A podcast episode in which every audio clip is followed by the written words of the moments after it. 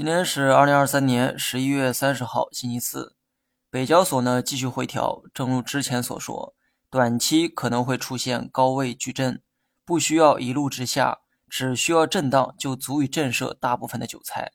当然，受北交所情绪的影响，主板的回暖呢也需要一个过程。等北交所的情绪稳定之后，资金大概率会慢慢回流到主板市场。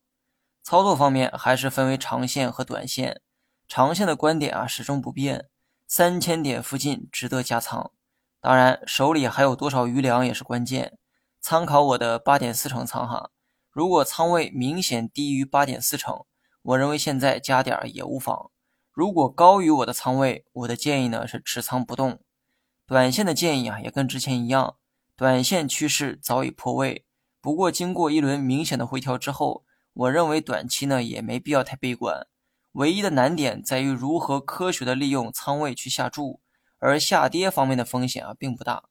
但话又说回来，我可不是神仙哈。以上仅是我一家之言。